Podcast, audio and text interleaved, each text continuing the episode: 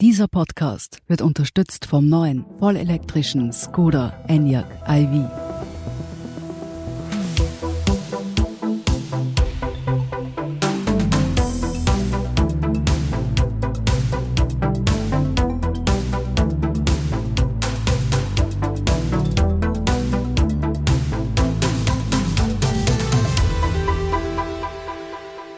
Sie hören Edition Zukunft, den Standard-Podcast über das Leben und die Welt von morgen. Mein Name ist Allegra Pirker und in der heutigen Folge geht es ans Eingemachte. Es geht nämlich um Geld. Denn neben Kryptowährungen wie Bitcoin gesellt sich vielleicht bald eine neue digitale Währung, der digitale Euro. Im Juli hat die EZB, die Europäische Zentralbank, der Untersuchungsphase für diese europaweit einheitliche Digitalwährung ihr grünes Licht gegeben und da stellt sich jetzt die Frage, ob denn unser Bargeld bald Geschichte ist. Und darüber spreche ich heute mit Philipp Sandner. Er ist Professor an der Frankfurt School of Finance and Management und leitet dort das Frankfurt School Blockchain Center. Hallo, Herr Sandner, ich freue mich, dass Sie heute in unserem Podcast sind. So, hallo, wunderbar. Ich freue mich, dass Sie das Thema auf die Agenda gesetzt haben. Vielen Dank. Herr Sandner, die meisten von uns zahlen ja mit Karte und nutzen Online-Banking, haben also überwiegend mit digitalen Transaktionen zu tun. Und auch das Geld, das ich auf meinem Konto liegen habe, das bekomme ich selten bar auf die Hand. Was wäre denn jetzt das Neue am digitalen Euro und wie funktioniert er? Also das ist schon mal die ganz entscheidende Frage. Was ist denn der digitale Euro aus Konsumentensicht? Und da muss man sagen, dass der digitale Euro aus Konsumentensicht, also quasi Sie, ich und 450 andere Millionen Europäer eigentlich gar nichts merken äh, würden. Für uns passiert eigentlich gar nichts. Also für uns als Konsumenten ist es wirklich, wenn ich so hart sein darf, gänzlich uninteressant. Warum? Weil es letztendlich darauf zielt, zum Beispiel auch die Kreditkarten abzulösen oder zu ersetzen. Wenn ich zum Beispiel mit meinem Handy bezahle, also drahtlos im Internet oder auch an der Kasse beim Supermarkt mit dem Handy eben. Dann ist im Hintergrund natürlich Apple dabei oder Google und natürlich eine Kreditkarte. Und das, was die EZB hier plant, zielt letztendlich darauf ab, die Kreditkarte so ein bisschen zu ersetzen. Also das steht so nirgends, aber aus meiner Sicht hat das, was die EZB macht, einen klipp und klaren Fokus auf den Retail-Bereich, also auf den Individualmenschen, auf uns. Und insofern trifft das vor allem eben letztendlich auf das Thema Kreditkartenzahlung zu.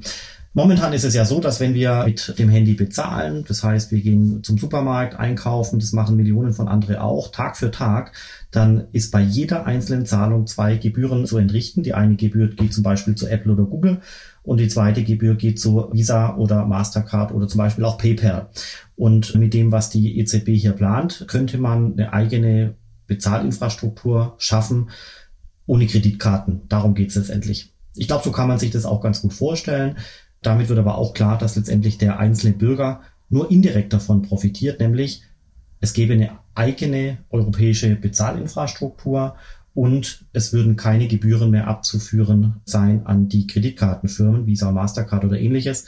Das heißt, man hätte einen gewissen indirekten Benefit, weil Europa dadurch eine gewisse Souveränität zurückerlangt im Bezahlbereich und potenziell werden die Preise ein Quäntchen billiger, weil sich die Supermärkte und Merchants und die ganzen Händler und so weiter die Kreditkartengebühr sparen können.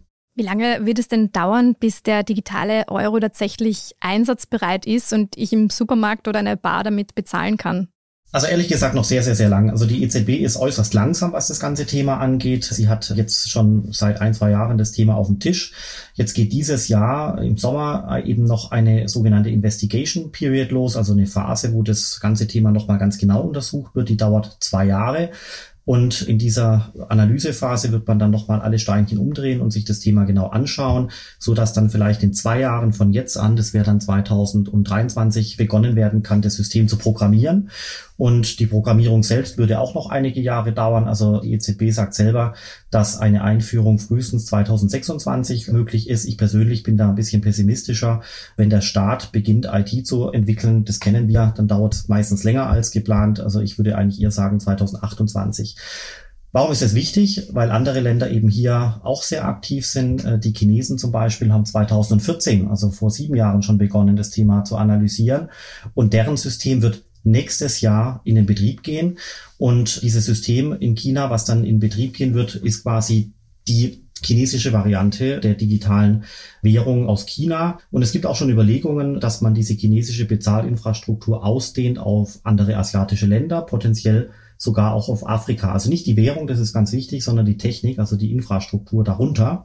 Und damit sind wir ehrlich gesagt ganz schnell in den Bereich der Geopolitik angelangt, weil China hier allen anderen, auch den Amerikanern, davonzieht, nächstes Jahr live ist.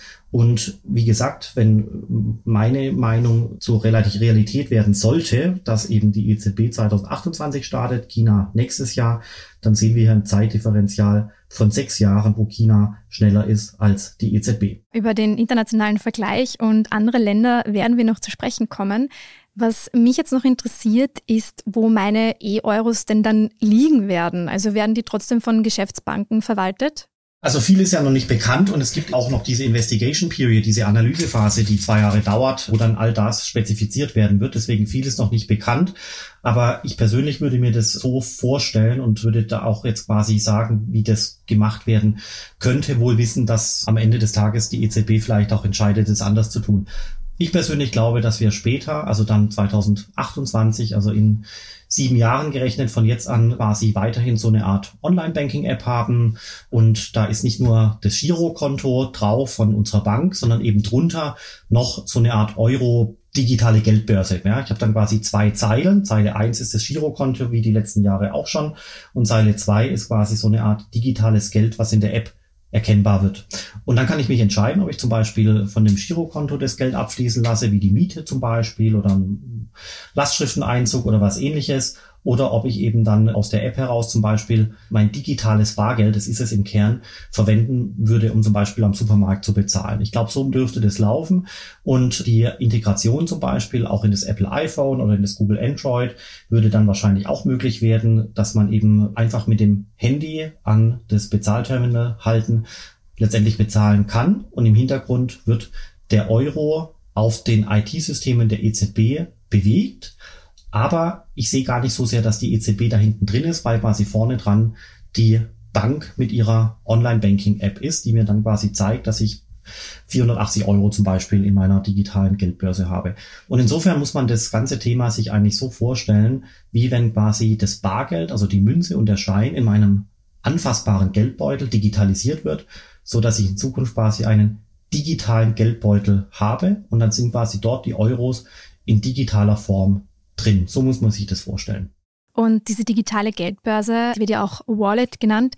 Das heißt, ich zahle dann mit einer App über einen QR-Code, wenn ich mir das richtig vorstelle. Zum Beispiel ja, aber ich glaube, es funktioniert ja heute auch schon. Da ist ja ehrlich gesagt gar nichts Neues, sondern wie heute ich auch schon bezahlen kann aus einer App heraus, so wie ich heute bezahlen kann mit dem iPhone zum Beispiel, mit QR-Code, ohne QR-Code, mit NFC-Chip, ohne NFC-Chip und so weiter. Exakt so würde das in x Jahren dann auch funktionieren. Also ehrlich gesagt ist gar nichts neu. Leute, die sich für Kryptowährungen interessieren, die werden sich über die folgende Frage vermutlich wundern, aber können Sie mir den Unterschied vom digitalen Euro gegenüber Bitcoin und Co erklären? Ja, das ist selbstverständlich. Das ist eine sehr, sehr, sehr spannende Frage und die hat auch ehrlich gesagt jetzt wirklich in sich. Letztendlich ist es so, dass der Euro, aber auch der Dollar, der Schweizer Franken, früher die deutsche Mark und der Schilling und so weiter sind Währungen, die vom Staat herausgegeben werden und die Banken und auch die Zentralbank kann eben neue Euros in Umlauf bringen. Wir haben es jetzt gesehen, was passiert, wenn die Krise kommt, Corona-Krise, dann sind die Staaten gezwungen, Gelder zu erzeugen, um die Bevölkerung zu finanzieren, um Subventionen zu bezahlen und so weiter und so fort. Und der Staat muss dafür Schulden machen. Diese Staatsanleihen wurden von der EZB dann erworben und gekauft und dadurch hat letztendlich die EZB Geld geschaffen per IT-System. Also die EZB hat letztendlich bildlich gesprochen auf ein Knöpfchen gedrückt und dann wurden also wirklich hunderte Milliarden neu erzeugt, weil eben dieses Geld dann verwendet wurde, um die Staatsanleihen der europäischen Staaten zu kaufen. Das heißt, ich habe zwar was Gutes, nämlich das gesetzliche Zahlungsmittel, was wirklich überall einsetzbar ist, an wirklich an jeder Raststelle, in jedem Laden, in ganz Europa, auf der Skihütte, irgendwo an der Tankstelle, überall ist der Euro gesetzliches Zahlungsmittel und kann eingesetzt werden. Das ist wirklich toll und gigantisch. 450 Millionen Menschen. Auf der anderen Seite habe ich eben das Problem, dass der Staat und auch die Zentralbank wirklich gute Arbeit machen müssen, um letztendlich die Kaufkraft dieses Euros, dieses Geldes zu erhalten. Und was wir momentan sehen, ist, dass eben der Euro beginnt weich zu werden, weil eben die Geldschöpfung, die Gelderzeugung teilweise eben nicht gebremst wurde und auch teilweise nicht gebremst werden kann. Das heißt, wir erleben es gerade in diesen Tagen, dass der Euro und der Dollar und andere Währungen eben ein bisschen weicher werden. Das zeigt sich zum Beispiel an den Inflationszahlen, die inzwischen äh, jetzt in Deutschland mal gesagt bei 3,9 Prozent gemessen wurden für den August. Und der Bitcoin ist ja ehrlich gesagt komplett anders konstruiert. Der Bitcoin wiederum, den kennen noch relativ wenige Leute. Also der ist natürlich kein gesetzliches Zahlungsmittel, ist auch nicht so weit verbreitet wie der Euro natürlich nicht. Ist ein Nischenphänomen, stand heute noch. Und doch hat er ein ganz wesentliches Kriterium, nämlich der Bitcoin ist in seiner Umlaufmenge beschränkt. Der Bitcoin ist so konstruiert, dass es niemals mehr als 21 Millionen Bitcoins geben wird und Versuche, zum Beispiel die Software zu verändern, dass es zum Beispiel 23 oder 41 Millionen Bitcoins geben sollte, würden quasi vom Netzwerk unterbunden werden. Insofern kann man sagen, dass der Bitcoin mit 21 Bitcoins beschränkt ist und damit ist er knapp. Und diese Knappheit ist technisch garantiert, so wie zum Beispiel die Knappheit bei Gold und teilweise auch bei Silber eben auch gegeben ist. Das heißt, um es kurz zusammenzufassen, ist es so, der Bitcoin ist beschränkt in seiner Anzahl, wohingegen der Euro fokussiert ist auf die Preisstabilität und die Preisstabilität aber eben erzwingt, dass sich die Angebotsmenge des Euros verändern kann. Ja, also quasi beim Bitcoin ist die Menge fix und beim Euro ist im Idealfall der Preis fix. Da sieht man schon, das sind wirklich ganz grundverschiedene Aspekte. Das ist wie wenn Sie Euro vergleichen mit Gold. Den Euro verwende ich zum Bezahlen im Supermarkt. Das Goldstück nehme ich eben nicht in den Supermarkt zum Bezahlen. Warum auch? Das nimmt dort niemand an, sondern das Goldstück ist eigentlich eher ein knappes Asset, was Wert bündelt, was ich vielleicht in meinem Tresor aufbewahre für schwerere Zeiten. Und insofern ist zum Beispiel Gold und Euro aus meiner Sicht komplementär. Und ich glaube auch, dass genau deswegen der Bitcoin, der eben die Veranlagung hat, wie Gold zu sein oder auch zu werden, dass der Bitcoin deswegen auch zu Euro komplementär ist. Sie haben gesagt, der Bitcoin ist noch kein staatliches Zahlungsmittel, aber er könnte es vielleicht bald werden, zum Beispiel in El Salvador, wo es ja dementsprechende Pläne gibt. Das zeigt vielleicht schon, dass Kryptowährungen immer häufiger genutzt oder auch anerkannt werden. Geht es beim digitalen Zentralbankgeld vielleicht trotzdem darum, ein Konkurrenzangebot zu Kryptowährungen zu schaffen?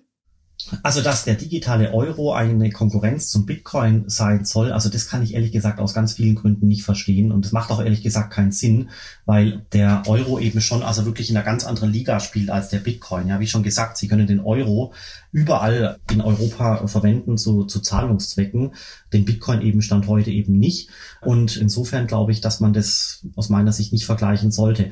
Und in der Tat, in El Salvador wird jetzt der Bitcoin als gesetzliches Währungsmittel eingeführt. Es wird jetzt äh, dieses Jahr noch passieren. Und dann wird man auch im Oktober, November, Dezember sehen, was sich eben dann dort so tut, ob dieser Bitcoin, der quasi von Staatswegen als gesetzliches Zahlungsmittel installiert wurde, ob der dann tatsächlich auch eine gewisse Attraktivität von seitens der Bevölkerung erfährt oder eben nicht. Also faktisch, ob die Leute beginnen, in Bitcoin zu bezahlen und auch ob der Kiosk und der Supermarkt in El Salvador eben beginnen, die Bitcoins auch tatsächlich anzunehmen für jemand, der dort was einkauft. Da werden die nächsten Monate unglaublich spannend. Und klar, El Salvador ist ein klitzekleines Land, hat sechs Millionen Einwohner. Das ist nicht zu vergleichen mit anderen Wirtschaftsblöcken auf der Erde. Und doch ist es ein sehr, sehr, sehr spannendes, ja, Tatsache, aber auch Experiment zu sehen, was passiert, wenn in einem Land wie El Salvador zwei gesetzliche Währungen dann existieren, nämlich einerseits der Dollar und andererseits der Bitcoin. Das ist schon faszinierend. Wenn Sie auf die Wikipedia-Seite von El Salvador gehen, auf die englische Version, dann steht da rechts in diesem Kästchen steht El Salvador, dann kommt die Flagge, die Anzahl, Größe der Bevölkerung und so weiter und drunter steht Zahlungsmittel 1 Bitcoin, 2 US-Dollar. Das ist schon faszinierend, das zu sehen. Ist auch faszinierend zu sehen, dass es der Bitcoin schon so weit gebracht hat.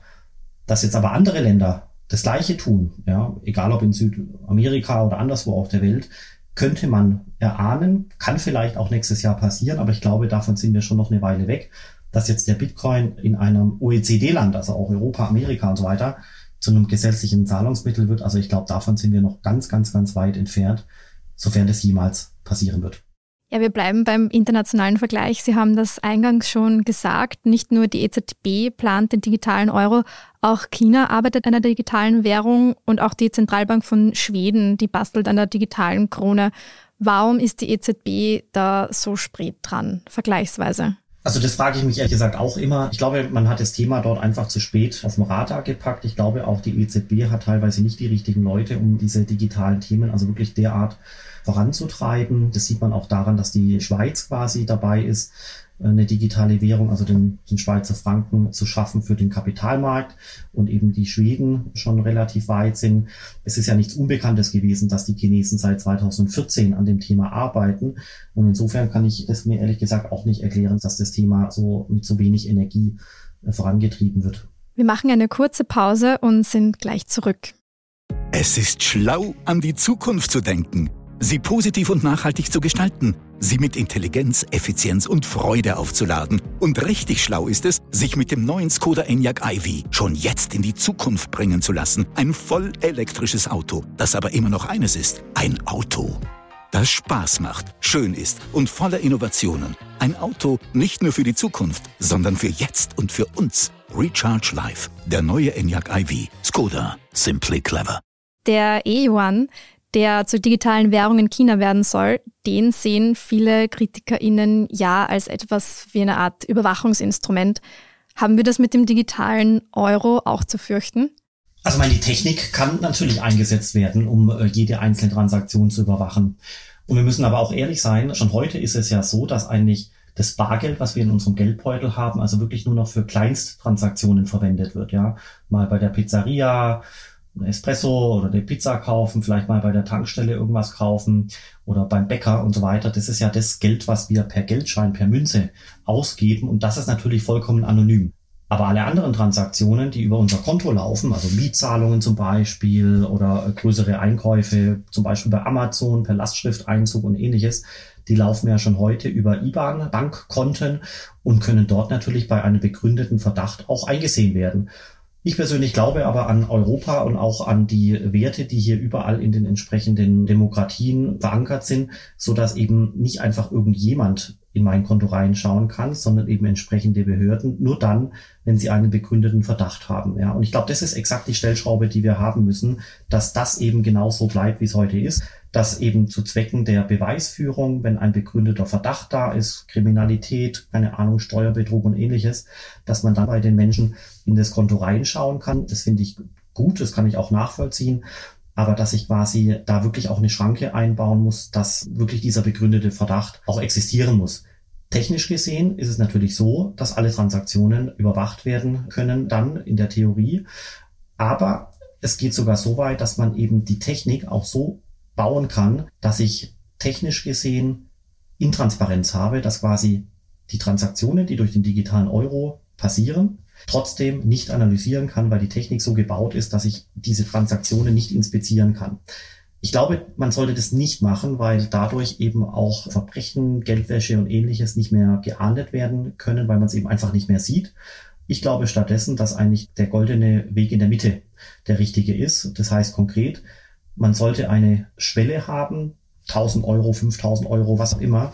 Ausgaben unter dieser Schwelle müssten aus meiner Sicht so gestaltet sein, dass sie per Definition auch technisch gesehen anonym sind. Also dass niemand reingucken kann, weil einfach technisch gesehen niemand reingucken kann. Die Funktionalität besteht einfach nicht reinzuschauen. Und dass eben Beträge zum Beispiel über 1000 Euro, über 5000 Euro schon erfasst werden und eben dann bei einem begründeten Verdacht von einer Behörde, von der Polizei, von der Staatsanwaltschaft angesehen werden können. Also so würde ich mir das System wünschen, wenn ich da das äußern dürfte. Aber man wird sehen, ob die Systeme derart gebaut werden. Und man wird auch sehen, ob zum Beispiel Journalisten, Verbände, Medien das entsprechend einfordern, dass die Europäer sich diese Privacy, diesen Grad an Anonymität eben wünschen. Das muss natürlich auch von der Gesellschaft gefordert werden, sonst wird es möglicherweise eben nicht so realisiert.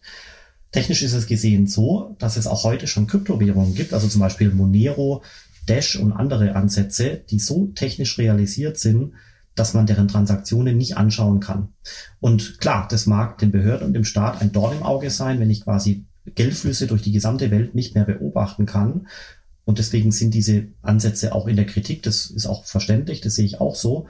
Aber diese Ansätze haben damit zumindest den Beweis erbracht, dass man technische Systeme bauen kann, die wirklich Anonymität gewährleisten. Und wie gesagt, ich fände es gut, diese technisch garantierte Anonymität im System zu haben für Beträge unter einer gewissen Schwelle. Umfragen zum digitalen Euro zeigen ja, dass viele BürgerInnen vor allem eben um ihren Datenschutz und ihre Privatsphäre sich sorgen, sollte der digitale Euro kommen. Richtig, also deswegen, die Sorgen sind da. Jetzt muss eben das entsprechend artikuliert werden. Man hört aber teilweise eben, dass es technisch gar nicht anders möglich ist, als ein transparentes System zu bauen. Das ist eben faktisch nicht so. Und insofern glaube ich, dass eben in den nächsten Jahren dieser Diskurs weitergehen muss. Die Medien müssen das Thema verstehen, die Medien müssen das Thema artikulieren, das gleiche bei den Verbänden, das gleiche bei der Politik, um letztendlich auch zu äußern, was die Öffentlichkeit und die Gesellschaft sich wünscht. Stand heute ist es eben so, dass zu diesem ganzen Thema relativ wenige Leute ja ausgebildet sind, sich dazu äußern können, so dass sie gar nicht viele Leute in Europa finden, die diese Gemengelage mit China, Europa und so weiter so gut beurteilen könnten, um eben daraus entsprechende Implikationen abzuleiten. Und ich glaube auch, dass das ein Grund dafür ist, dass die EZB so langsam ist, weil letztendlich auch in der gesamten Gesellschaft diese Technologie erstmal Fuß fassen muss. Die Leute müssen das verstehen, die müssen sich einlesen. Das dauert alles sehr, sehr, sehr lang. Und dann erst entsteht auf der Gesellschaftsseite die Nachfrage nach dieser Technologie und auf der Anbieterseite, also die Zentralbank, eben dann die Bereitschaft, diese Lösung auch zu entwickeln. Und ich glaube, hier ist zum Beispiel China anders. Da gab es wahrscheinlich irgendein strategisches Komitee ganz oben irgendwo in der Politik, die haben gesagt, Blockchain ist eine super Technologie, wir brauchen das, wir machen jetzt einen Plan, der geht top-down und alle verschiedenen Organisationen, Behörden, Abteilungen und so weiter müssen quasi sich dann mit dieser Prioritätensetzung abgeben. Und so wurde dann dort wahrscheinlich relativ frühzeitig gesagt, wir müssen uns mit dem Thema digitaler Währung auseinandersetzen, egal ob jetzt auf Blockchain oder nicht, aber wir müssen das tun. Und deswegen, glaube ich, kann man so ganz gut erklären, dass eben diese, ja, diese Top-Down-Logik in China dazu führte, dass die Technologie sehr viel schneller erkannt, verstanden und auch umgesetzt wurde und werden wird. Also das hat jetzt unseren Datenschutz und unsere Privatsphäre betroffen. Welche anderen Risiken birgt der digitale Euro denn eventuell noch? Ein Risiko, was man schon erkennen kann, ist, dass zum Beispiel über ein IT-System natürlich zum Beispiel mein Euro-Bestand auch entfernt werden kann. Ja? Man könnte zum Beispiel den Euro schaffen, der mit einem bestimmten Datum verfällt. Ja, das heißt, dann sehe ich in meiner App, ja gut, ich habe hier 500 Euro, aber ich muss das Geld ausgeben bis morgen, sonst ist es weg. Ja, könnte ich ja IT-technisch lösen. Das sind zum Beispiel Überlegungen, die finde ich wirklich gar nicht gut. Ja, also Geld ist dafür da, dass es eben Bestand hat und auch gewisse Zeiten übersteht. Aber wenn ich quasi technisch gesehen jemandem das Euro quasi wegnehmen kann, ja, oder das Geld verfällt einfach mit einem Ablaufdatum, das sind Dinge, die sollte man also wirklich tunlichst vermeiden. Dafür ist Geld nicht da.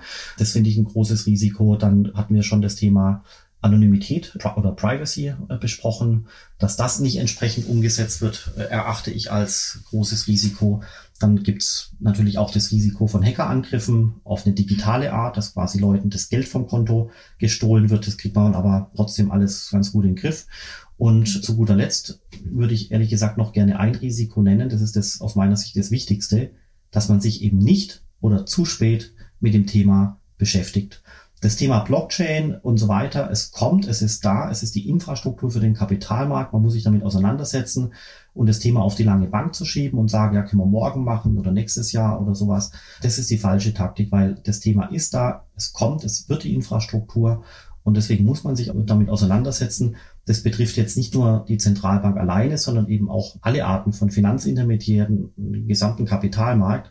Und deswegen erachte ich es als gewisses Risiko, dieses Thema nicht mit der gebotenen Wichtigkeit zu bearbeiten. Also das Thema zu ja. ignorieren. Es gibt diese Länder schon, die da so weit sind und in denen kaum oder nicht mehr mit Bargeld bezahlt wird. Zum Beispiel ist das in Schweden der Fall.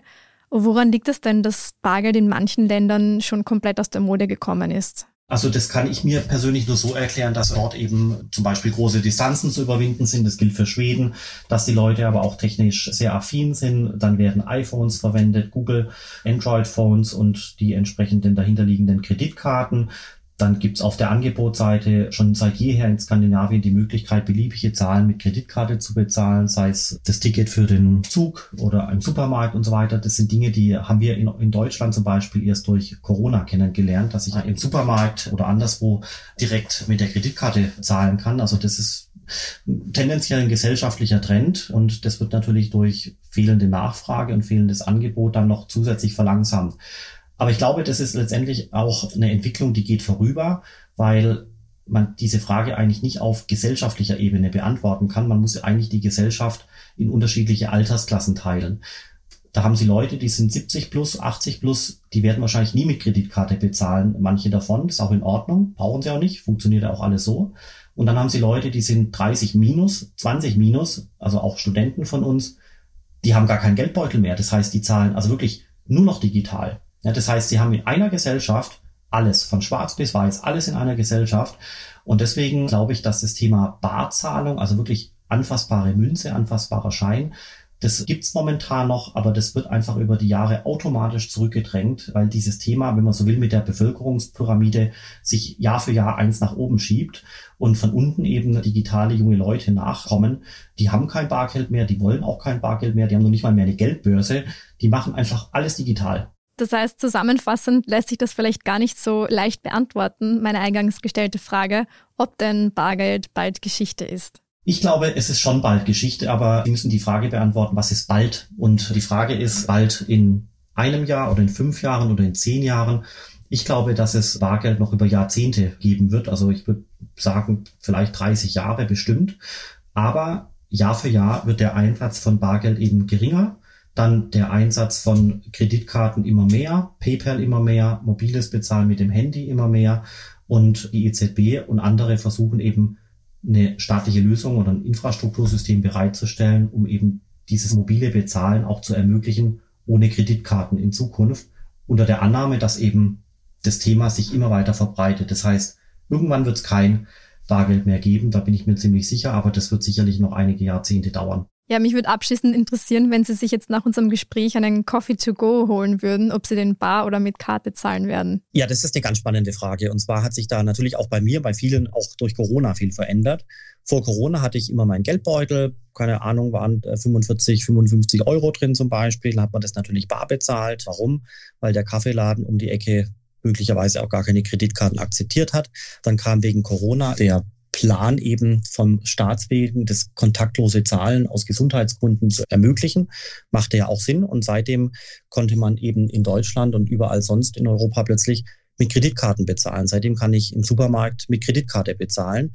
Und dadurch hat sich zum Beispiel bei mir und auch bei Leuten in meinem Umkreis sehr viel verändert, weil eben genau dadurch ich inzwischen nur noch bargeldlos bezahle, in dem Fall mit dem Handy und der angeschlossenen Kreditkarte.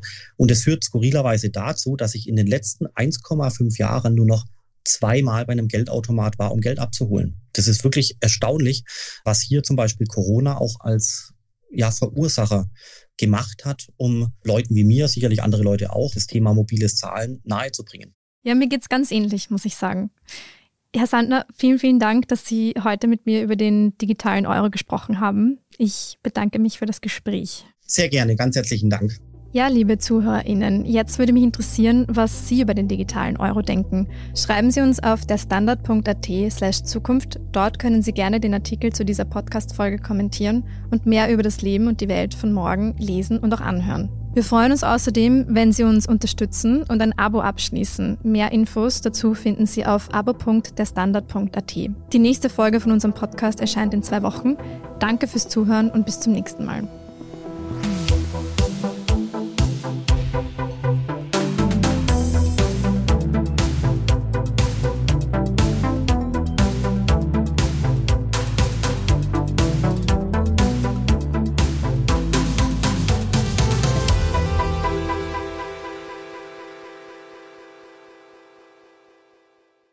Es ist schlau, an die Zukunft zu denken, sie positiv und nachhaltig zu gestalten, sie mit Intelligenz, Effizienz und Freude aufzuladen. Und richtig schlau ist es, sich mit dem neuen Skoda Enyaq iV schon jetzt in die Zukunft bringen zu lassen. Ein voll elektrisches Auto, das aber immer noch eines ist, ein Auto. Das Spaß macht, schön ist und voller Innovationen. Ein Auto nicht nur für die Zukunft, sondern für jetzt und für uns. Recharge Life, der neue Enyaq iV. Skoda, simply clever.